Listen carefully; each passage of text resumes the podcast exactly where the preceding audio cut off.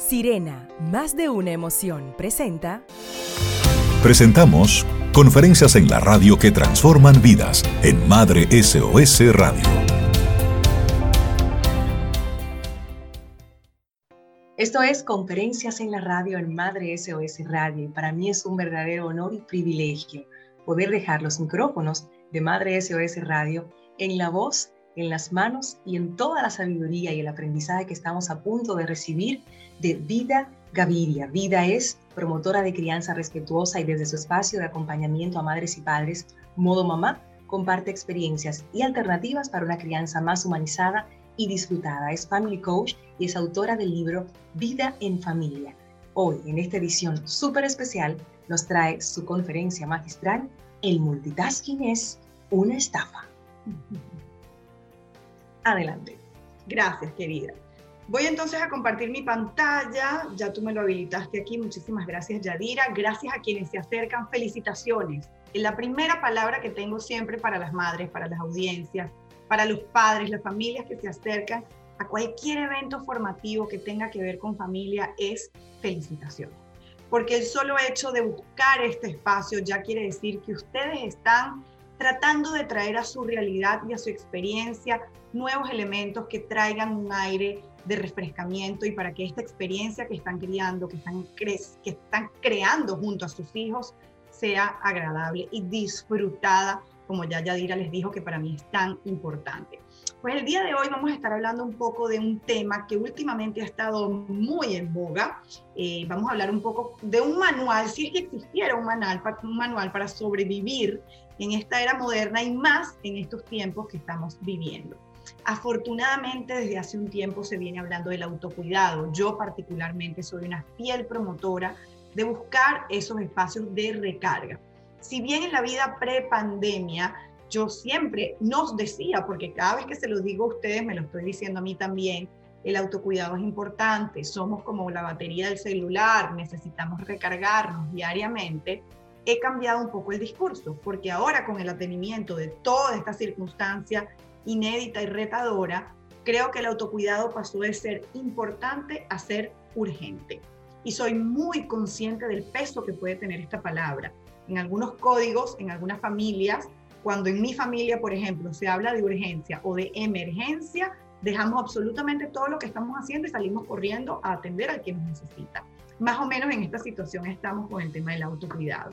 Ya ustedes saben que cada vez más somos la fuente de bienestar nuestro y de quienes comparten en la vida con nosotros, que probablemente si ustedes están aquí, sean sus hijos. Nosotros probablemente compartimos en familia, compartimos en pareja, pero ya ustedes han comprobado a la fecha de hoy que cuando ustedes no están serenos, que cuando ustedes no están tranquilas, que cuando ustedes no están centrados, que cuando ustedes están angustiados, inquietos, asimismo el entorno empieza como a contagiarse. Y no hay vacuna realmente para prevenir que esto suceda. Porque además sobre mamá particularmente recae un poco ser como la base emocional, como la torre de control del sistema familiar. Así que en la medida en que mamá se autocuida, está también cuidando a los suyos. Y ya vamos a ver qué es lo que pasa cuando yo no me cuido, sino que más bien me descuido. Obviamente empezamos a somatizar, empezamos a resentirnos, empezamos a amargarnos, empezamos a gritar, empezamos a hacer conflictos donde realmente no había necesidad de que hubiera conflicto y empezamos a afectar las relaciones que probablemente más nos importan. Varias veces he preguntado en mis espacios digitales, ¿por qué ustedes creen que cuando perdemos la paciencia lo hacemos contra, y no con, contra nuestros hijos? pues pareciera que hay un componente inconsciente en el que sabemos que como este es el amor incondicional del que voy a gozar, y aunque yo hoy grite, pierda la paciencia y amenace, yo mañana voy a seguir siendo la mejor madre del mundo, pareciera que inconscientemente nos damos esa licencia, ese permiso de ah, cruzar un poco la línea, pero ¿qué pasa? Que cuando nos extra, no, nos, nos vamos de nuestras casillas, cuando perdemos la autorregulación, generalmente iniciamos un círculo vicioso que va más o menos así y ustedes estarán del otro lado asintiendo si están de acuerdo.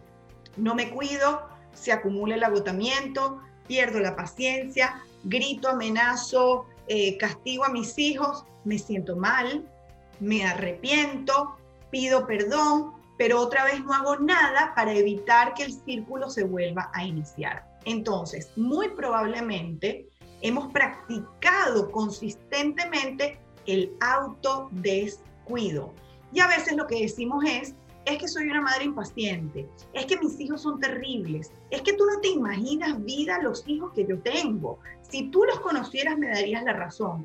Probablemente no somos impacientes, probablemente no tenemos unos hijos terribles, probablemente estamos muy cansadas, probablemente no hemos sabido reconocer nuestras necesidades y hasta nos hemos desconectado de ellas porque no nos queda tiempo, porque la vida va rápido, porque tengo que atender el, el, colegio virtual, porque por el otro lado me están llamando, porque tengo que estar pendiente de montar el almuerzo, porque están tocando el timbre con el delivery.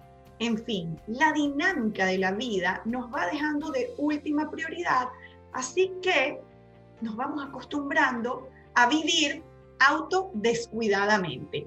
Eso suena muy fuerte, pero quiero que se den cuenta que cuando eso pasa, podemos estar en riesgo de incluso incursionar en algo que se conoce como síndrome de burnout. El burnout en inglés es como lo que se quemó, lo que se recalentó y ya no sirvió más. Este síndrome fue descrito al final de los años 60, 70, porque se empezó a, a mirar que en una población de trabajadores que estaban al servicio de las personas, específicamente policías y bomberos, empezaban a surgir quejas similares. Entonces alguien dijo, esto hay que estudiarlo. No puede ser que todo este grupo de personas tenga los mismos indicadores.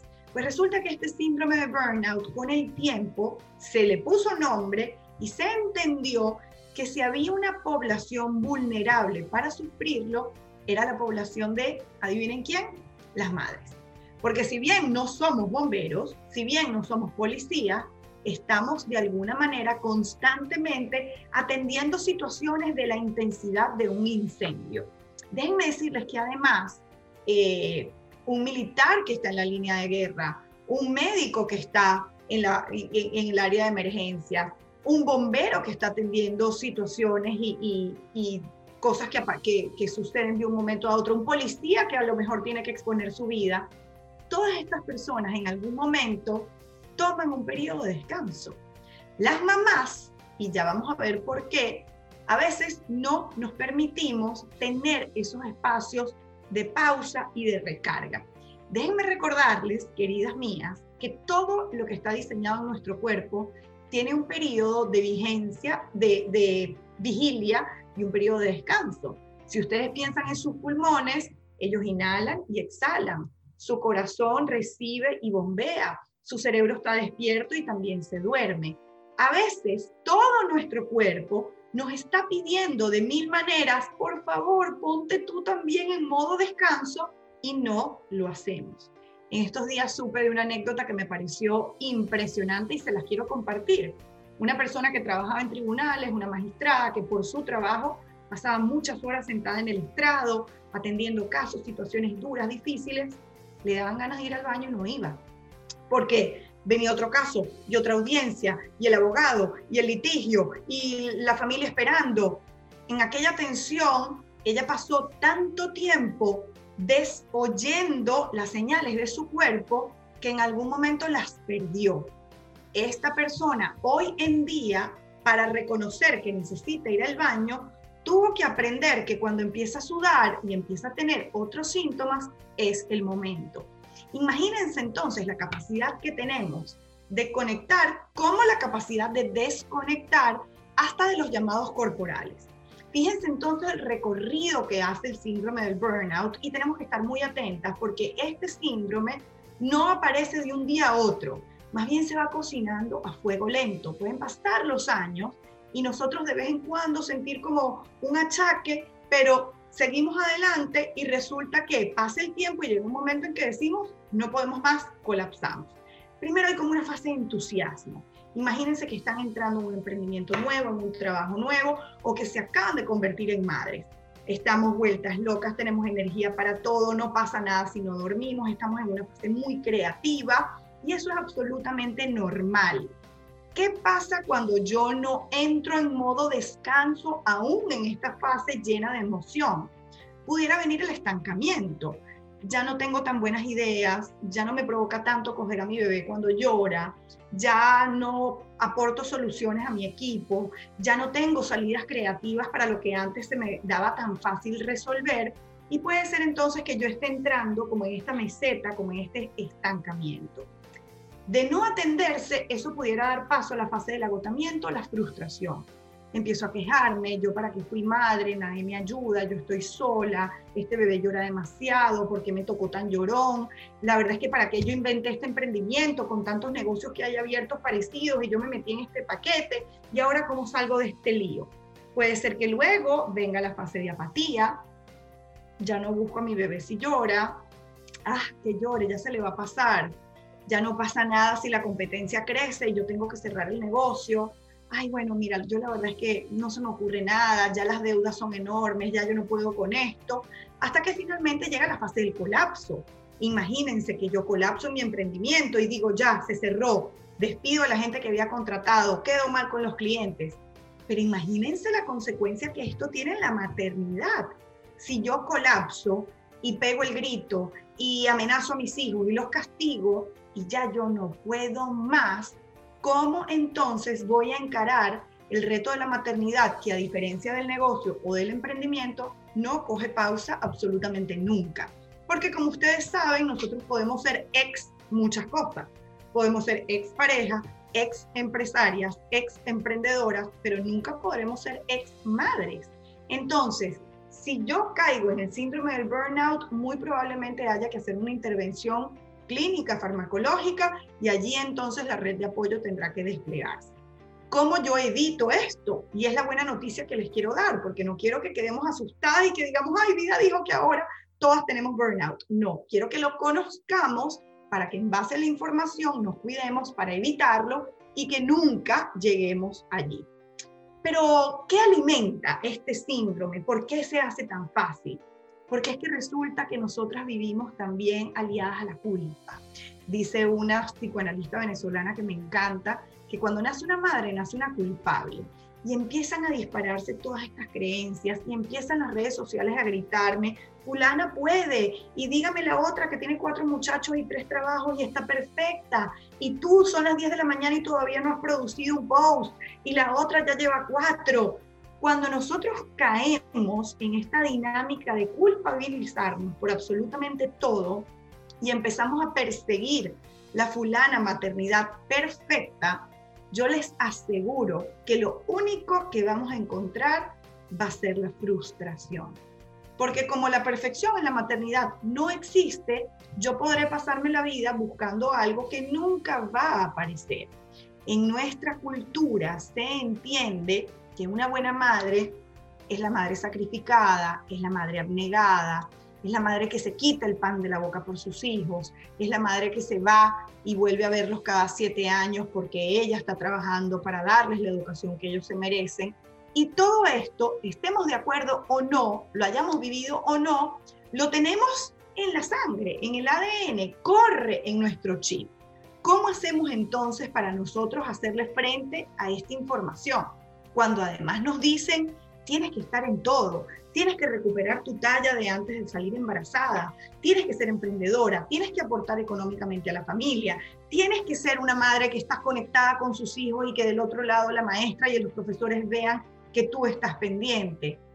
Y del otro lado lo que queda es una madre agotada. Una vez en un aeropuerto me tocó esperar un buen rato, como unas cuatro horas, mientras salía mi próximo vuelo me acerqué a la cafetería del aeropuerto y me siento y escucho que al lado mío está un señor hablando, pero como muy, muy interesado en la conversación y me llama la atención y empiezo a, a sintonizar con mis, con mis oídos. Y escucho que él está diciendo esto, ¿no? El multitasking es una estafa, porque resulta que nos han vendido y hemos comprado, seamos responsables, que podemos estar en todo y que podemos además hacerlo todo bien. Pero se nos olvidó pensar en un detallito.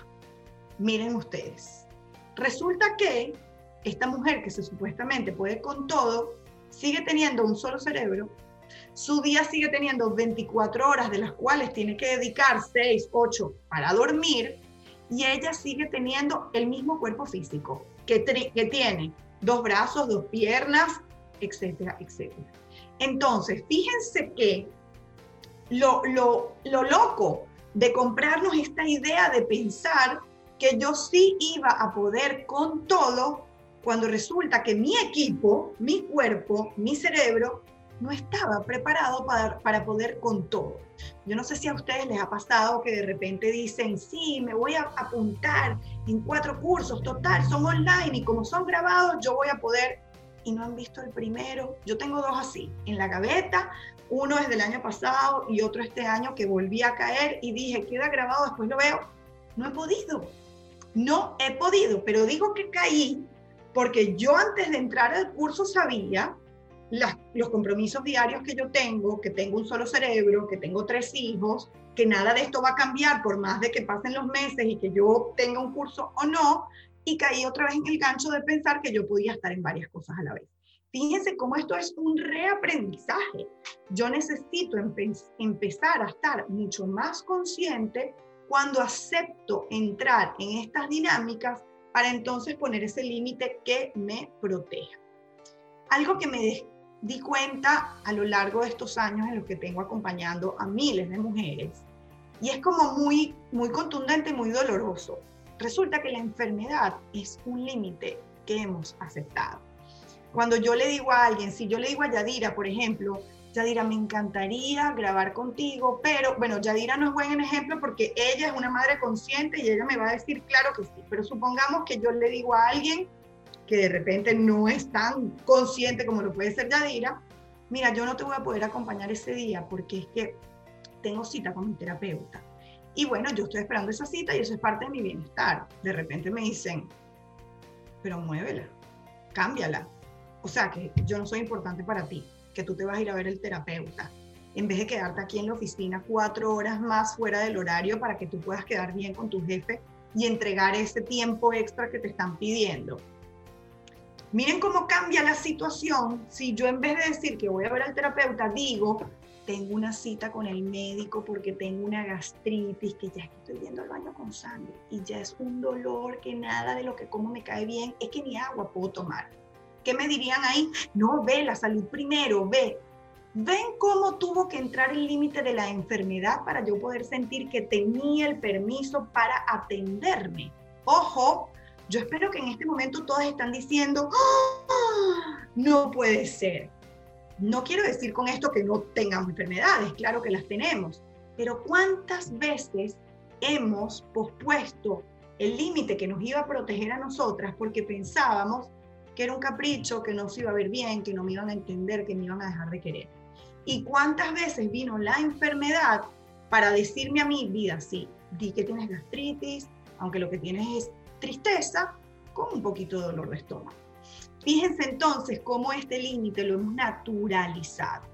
Pero resulta ser que los límites nos protegen. Si yo les digo a ustedes, el día de hoy la conferencia va a ser muy cortica porque la verdad es que no estoy pasando buenos días y no tengo como mucho ánimo para compartir, yo allí me estoy protegiendo. A ustedes van a ser completamente empáticos y me van a decir, vida, reponte, vamos a estar pendientes, todo va a estar bien, en qué te podemos ayudar.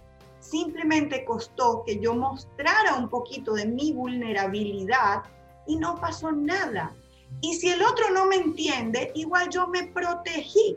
Esto nos cuesta mucho, sobre todo con la familia.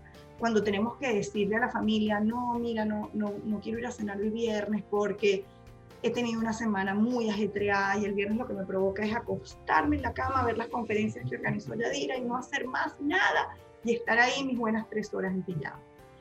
Cuando yo quiero entregar este límite que me va a proteger, me enredo, qué pena, no me van a querer, van a pensar que soy una antipática. Bueno, yo mejor voy y voy y no quiero estar allí. Entonces, ¿qué pasó? Yo misma, sin darme cuenta, me desprotegí. Y ahora ustedes estarán pensando, sí, vida, muy bonito todo esto. Pero ¿y en esta vida loca que uno lleva?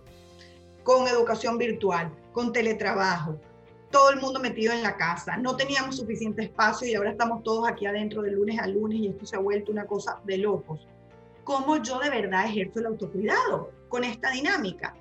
Déjenme decirles que en la vida pre-pandemia, probablemente el autocuidado era, me voy a regalar una hora en el salón, me voy a regalar un fin de semana con las amigas, me voy a regalar eh, un reencuentro con las amigas del colegio.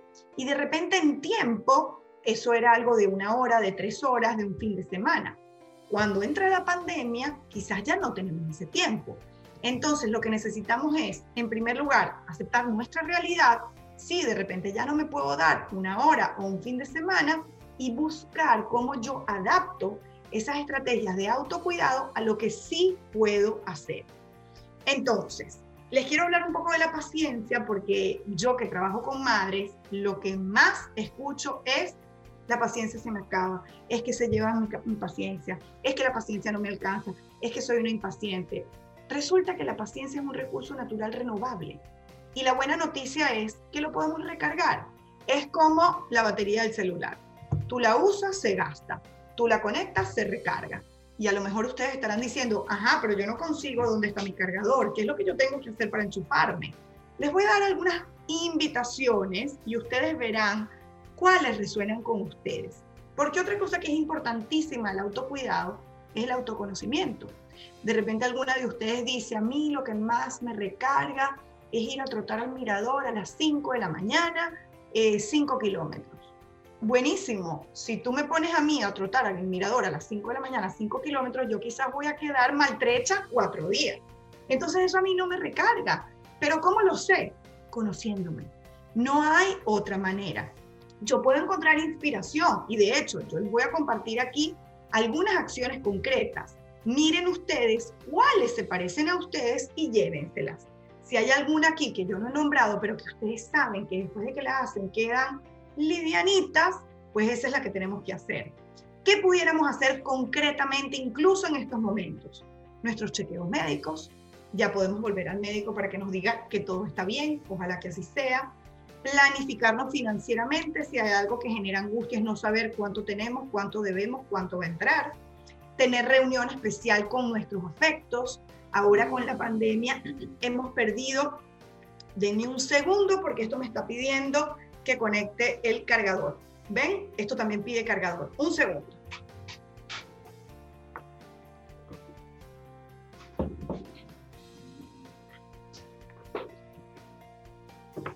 Volví. Hasta la computadora nos pide recarga. ¿Sí? Bueno, así como ella lo pide, vamos a aprender nosotros también a pedirlo reunirnos con nuestros afectos. Ahora en la pandemia se ha vuelto tan distante, tan raro, nos vemos por Zoom, los cumpleaños, hasta los funerales se hacen por Zoom. Pero el que tenga cerca, la vecina que de repente no era tan cercana, pero ahora se ha vuelto alguien que conversa contigo todas las tardes, una sesión terapéutica si es posible, todo está digitalizado, todo se puede hacer de manera virtual. Meditar para muchas personas es dificilísimo ahora con esta virtualidad, hay cursos, hay este, retos, hay gente que te enseña gratis, medita cinco minutos, medita dos horas, ustedes verán. Y para algunas personas una manera de entrar en un estado meditativo es orando, es cantando. Así que busquen ustedes cuál es ese espacio meditativo que a ustedes les recarga. Por supuesto, usar el humor. El humor vuelve todos los problemas mucho más livianos. Salir a la naturaleza, que a veces nos cuesta porque estamos muy encerrados, porque nos estamos cuidando, pero vamos a ubicar ese parque. Yo recuerdo una vez una, una profesora que hablaba de las fases de la luna y ella decía, ¿en qué fase estamos hoy? Y la gente buscaba su app y la gente buscaba su calendario y ella nos preguntaba, pero ¿hace cuánto no sales tú a mirar con tus propios ojos en qué fase está la luna? A veces ni siquiera miramos al cielo por varios días entonces de repente salir al balcón, salir al parquecito que tienes cerca de casa y estar allí contigo 5, 10 minutos, te puede traer una recarga que te dure horas. Y esa es la idea. Pequeñas recargas para que sean realistas en estos tiempos, que se, que se vuelvan perdurables en el tiempo. Decir que no, como les acabo de explicar, los límites nos protegen, hacer desintoxicación de las relaciones desgastantes. Yo creo que el otro día alguien me decía, mira, con esto de la pandemia a mí no me ha ido tan mal con algunas personas, porque a mí me ha costado mucho ponerles límites Y resulta que ahora, como no las puedo ver y tengo la excusa de que estoy teletrabajando, que estoy full, casi que ni las llamo. Entonces eso servido para poner distancia y de vez en cuando permito que entren a mi vida con una llamada para ponernos al día, pero ya no es como antes, que era todo el día, todo el día, todo el día, y yo no sabía decir que no. Entonces, vamos a ayudarnos nosotros también con el tema del establecimiento de límites para hacer depuración de esas relaciones. Aprender esto que ustedes están haciendo hoy es una manera de recargar la paciencia, porque yo le estoy pidiendo a mi cerebro, atiende la conferencia, toma nota, apunta lo que está diciendo vida, reflexiona, compártelo con una amiga, haz un resumen para que se lo puedas pasar a tu mamá que dijo que lo quería escuchar y no pudo. Todo esto está activando partes del cerebro que nos van a proteger del burnout. Obviamente, las relaciones que sí nos suman, vamos a cuidarlas, vamos a protegerlas, vamos a decirle que las queremos, que son importantes en nuestra vida, que nos encanta tenerlos, tenerlas cerca, y obviamente el movimiento. Entonces fíjense que aquí tienen 16 invitaciones que ustedes verán cuáles les sirven, cuáles pueden transformar y cuáles pueden agregar.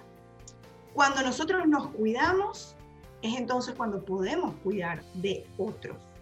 Cuando nosotros nos descuidamos, quizás cuidamos a otros, pero entonces nos descuidamos nosotros y no queda nada para que esos otros se recarguen. Imagínense que nosotros somos una fuente de la que vienen a beber nuestros hijos constantemente porque en nosotras se recargan. Pero si yo dejo que esta fuente se seque, ¿qué van a conseguir cuando vengan a buscar su merecida recarga. Muchísimas gracias, ha sido un gusto enorme compartir con ustedes el día de hoy. Acuérdense que, así como mi computadora pidió recarga, pidan ustedes la suya también cada vez que lo necesiten. Mi querida Yadira, tú me cuentas si dejo de compartir. Maravillosa vida, permíteme felicitarte, agradecerte en nombre de todas las madres que acaban de recargarse y qué bueno que pasó eso con tu computadora porque es el ejemplo, la metáfora, la manera en la que nosotros también podemos entender que necesitamos recargarnos. Si estuviéramos en un lugar, en un espacio en vivo, te aplaudiríamos de pie porque nos vamos de aquí entendiendo que la paciencia es un recurso renovable. Me encantó que es como cuando, se, como tú tienes baterías recargables que se agotan, entonces tú vas, las colocas en el, en el aparatito, las vuelves a conectar y listo. Así mismo nosotras las mamás, entonces si nosotros no, no nos cuidamos, no podemos cuidar.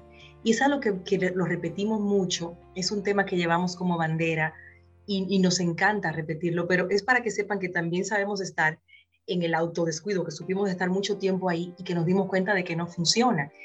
La pregunta que te quiero hacer, porque tomé varias notas aquí, nos toca vida ser conscientes todos los días del autocuidado, no es algo como que ya, escucha vida, estoy lista y ya no me va a pasar de nuevo entrar en esa vorágine del hacer, el hacer, el hacer mil cosas al mismo tiempo, como si yo tuviera cuatro cuerpos alrededor de mí, siendo yo solo una persona.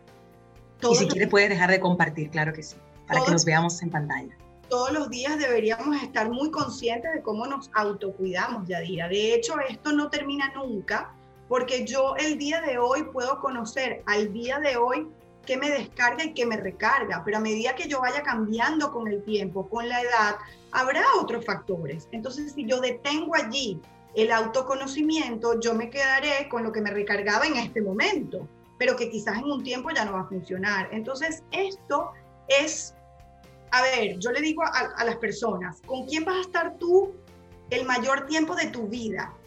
Contigo. Entonces, ¿a quién es que más tienes que cuidar? ¿Quién es la persona que mejor te tiene que caer? ¿Cuál es la relación que más tienes que cuidar? La tuya. Entonces, esto no se detiene. Esto no es una tarea que culminamos y ya salimos de ella. Este trabajo de autocuidado también y de autoconocimiento es constante. Yo me reía mientras tú dabas las, las opciones y decía, ciertamente es algo muy personal. Yo, por ejemplo, como termino de entrenar, que es parte de mi autocuidado, después de orar tres veces por semana me voy al parque a entrenar, pero mi cierre de entrenamiento es montándome en el columpio, un minuto, un minuto, señores. Parece mentira. Un minuto con los ojos cerrados, balanceándome en ese columpio, todo puede suceder ese día. Porque ya yo estoy... Que que no me parece casualidad, te estás balanceando, te estás balanceando, ¿no? Fíjate qué bonita la, la, metáfora. Yadira termina de, de hacer su rutina de autocuidado cuando llegue el momento de entrar en balance. Exacto, qué bonito. Ay, me encanta esa conexión, claro que sí. Balanceándome, buscando mi balance. Y yo, yo te puedo decir, y de verdad les, les voy a regalar también esa acción. De repente a ti te marea, pero de repente te subes en el cuerpo y dices, wow, es verdad, terapéutico para mí. Es como, como que libero todas las tensiones y llego a mi casa que parezco una campanita y todo puede pasar y se cae el internet y no se encuentran los libros y todo y, todo y yo estoy en paz y estoy tranquila porque renové mi paciencia. Qué maravilla. Bueno, auto llegaste a esa conclusión. Totalmente. Pude anotar también eh, el tema de los límites, vida, ese chip de, de, la madre sacrificada. ¡Wow! Nos tenemos que desaprender mucho, muchísimo, porque crecimos escuchando muchas frases de lo dejé todo por ti, yo no hice tal o cual cosa por ti. Eh, madres que tristemente le dicen a sus hijos que no estudiaron una carrera o que no se abrieron camino en la vida por ellos y es un peso y es un es un costo que ningún hijo puede pagar, no hay forma de devolver un sacrificio así. Y eso lacera muchísimo tu relación con tu hijo y, la misma autoestima de, tus hijos en ese sentido. Entonces ahí hay que quiero también puntualizar esa parte de ese chip de la maternidad totalmente sacrificada. Sí, y fíjate que es importante que entendamos que ese trabajo de reparación de mis creencias lo voy a hacer yo conmigo, porque a veces hay quienes entran en querer transformar a la mamá, porque desde mi mamá yo creo que la maternidad es sacrificio y es abnegación, pero tu mamá tiene su trabajo. Claro. El tuyo es hacer las paces con una dinámica más serena, más liviana, incluso aceptando que para tu mamá la maternidad sigue siendo buena cuando es sacrificada. Pero ya, ya tú vas a hacer a partir de ahora el nuevo camino para escribir una historia distinta para ti, para tus hijos si los tienes, y para quienes te estén mirando y decidan inspirarte a través de ti. Entonces, es importantísimo que lo miremos como una responsabilidad nuestra, porque pasa muchas veces que queremos involucrar allí a la mamá, a la abuela, y es lo mismo, ¿no? Es que yo no lo hago hasta que ellas no lo vean. Es que la que tiene que ir a terapia es ella. Es que mi mamá me tiene que pedir perdón. No, no, no, no, no. Ellas toman sus decisiones. A veces mamá ya ni siquiera está. La tuya contigo es entonces entrar en una sintonía mucho más amable con esta maternidad liviana y disfrutada que tú sí quieres construir. Me encanta y con eso ya quiero cerrar. Es tu responsabilidad, mamá, que nos escuchas, asumir que el autocuidado lo tienes que buscar tú. Nadie va a poner en tu agenda en qué momento, a qué hora y qué vas a hacer para autocuidarte. Eso es completamente tu responsabilidad. Vida, Qué placer tenerte en esta plataforma. Quiero invitar a toda la audiencia a que entren a modomamá.com, a que sean parte de tu maravillosa comunidad, a que tu contenido lo puedan consumir, compartir en arroba modomamá en Instagram y a que por supuesto formen parte de tu academia Modo Mamá que tienes ahí varios cursos, talleres, webinars y estás constantemente entregando valor a todos los que lo necesitan. Les invito cordialmente a que formen parte y a que por supuesto también busquen el libro de Vida en Familia, que es una joya que yo tengo aquí en mi oficina, que es una joya de consulta y que me encanta, y que Vida tuvo la, delicadeza y el detalle lindo de, obsequiarme hace un tiempo ya, justo cuando, cuando lo lanzó. modomamá.com. Vida, si pudiéramos cerrar esta charla con una canción para ponerle así como sabor a todo esto que hemos escuchado, ¿cuál sería? Precisamente me encanta Sabor Sabor de Rosario Flores. Para mí es una música que me va poniendo como en el mood de vamos a disfrutar. Empezó el tiempo de pasarla bien. Y bueno, si ustedes identifican una música que las conecta con esa sensación, permítanse vivirla y escucharla. Sabor, sabor.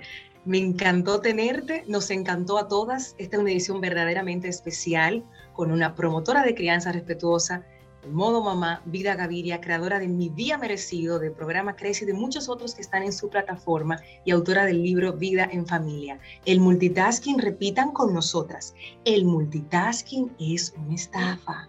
Así es. es una estafa. Un abrazo para todas las madres. En nombre de ellas, un abrazo para ti también, vida. Muchísimas gracias por estar con nosotros en conferencias en la radio. Un abrazo fuerte.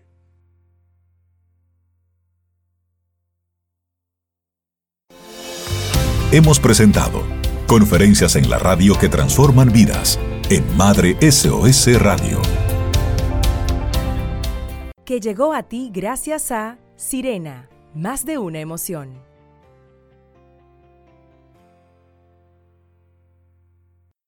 Oh, sabor, sabor, a fresa y a limón, a mermelada de miel de abejas sabe son. Oh, sabor, sabor, de rojo melocotón, sabe tu piel cuando te beso sin saber.